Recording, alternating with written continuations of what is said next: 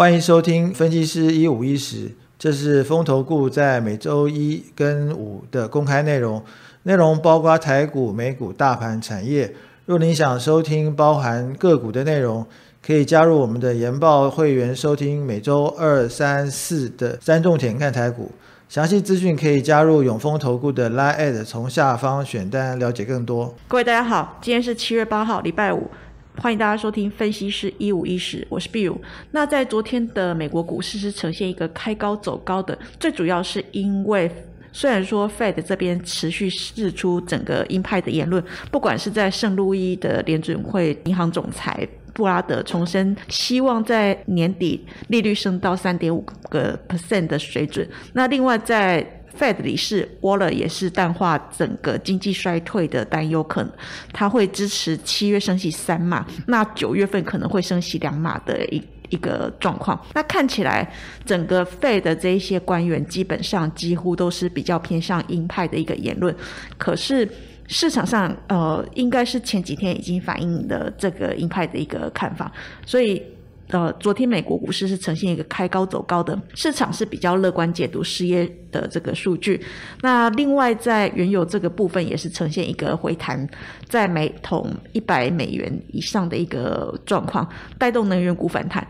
另外，在昨天一个比较重要的讯息，就是三星电子它发布了初步的财报，基于伺服器晶片的需求强劲，它预估第二季的营收年增率渴望高达大概二十一个 percent。其实整个状况并没有像市场先前预期的一个恶劣，所以在初步财报的利多助攻之下，那晶片股的涨势是相对更为凶猛。昨天台积电的 ADR 是强弹超过六个 percent 以上，中场美国四大指数是全部收红的。从这个近期的经济数据以及在费的这些官员的鹰派言论来看的话，以月底来看，七月 FOMC 会议再度升息三码的几率是相当的高，积极升息压制整个高通膨应该还是官方的政策。不过这个对经济的影响程度也会增加。那对于股市的影响，除了资金活水降低之外，其实市场也会。担心说比较呃太过激进的这个升息可能会打压经济的前景，未来企业下销获利的这个状况可能会比较明显，比较难以避免。那最近我们观察经济数据是不是会衰退的话，呃，应该就是在这个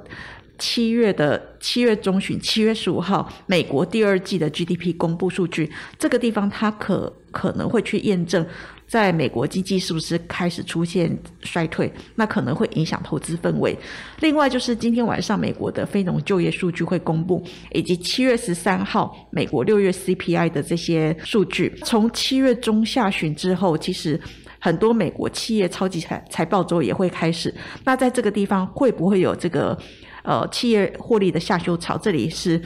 值得关注的，所以对美国股市的部分，我们还是以呃反弹视之。回到台湾股市。七月七号，在昨天台股是创了波段的新低，一千一万三千九百五十一点之后演出逆转胜。最主要是市场，呃，第一个是跌升，再来就是市场是揣测说下个礼拜国安基金例会之前会不会有一些比较护盘的一些举措，所以呃，昨天的市场资金是进入了全指股，那明显是拉抬了破底的指数。尾盘是收上了五日线，而且日线收出带长下影线的红 K 棒。那成交量是稍微有放大，以本周共四个交易日来看的话，是只有下跌六点。那多空持续在万四的这个附近做拉锯，而且日线持续红黑 K 交错，看起来短打是相当的盛行。不过就这就目前整体的一个趋势来看的话，大盘空头排列还是持续，均线还是以相当陡峭的角度下降，而且指标是呈现一个低档钝化。现阶段投资信心还是相当的脆弱，盘势还是处在彻底的阶段，大概就是做一个跌升反弹。那未来的话，还是需要等待止呃止跌讯号出现。由于我们先前也跟大家讲了蛮多次的，就是整个全球基本面的这个。部分还是处于下修的阶段，尤其是企业未来可能会有一个下修的一个状况。那通膨现在也压不下来，所以美国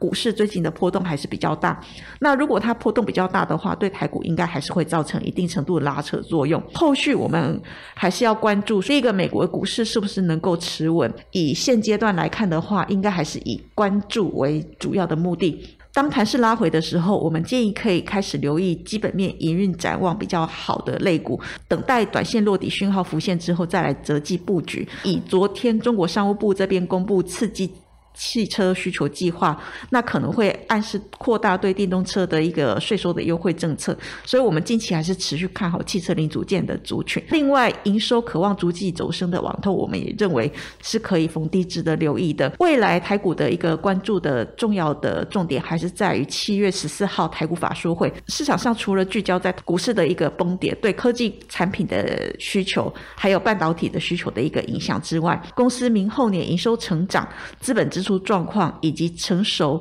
先进制程的一个进度，都是值得后续留意追踪的一个焦点。我们再来看一下，在昨天的这个筹码面的部分，以昨天的三大法人，因为昨天台股呈现一个反弹，所以三大法人这个部分也是呈现一个买超的状况。外资是买超了一百五十九点八二亿元，投信买超二十八亿元。以昨天外资的一个状况来看的话，是呈现转卖为买。主要是买超在晶圆代工、ABF 跟电信股以及大型的 IC 设计股。那这个地方其实大概就是做一个强反弹，或者是往。比较防御性的肋骨，调节的肋骨是比较属于塑化。那塑化这个地方是因为受害油价走跌，所以是外资调节的重心。另外，前一波呃涨多的这个元宇宙，以及在最近杂音比较多的像呃金融跟面板，都是它的一个调节的重心。最近外资操作节奏是相当的快速。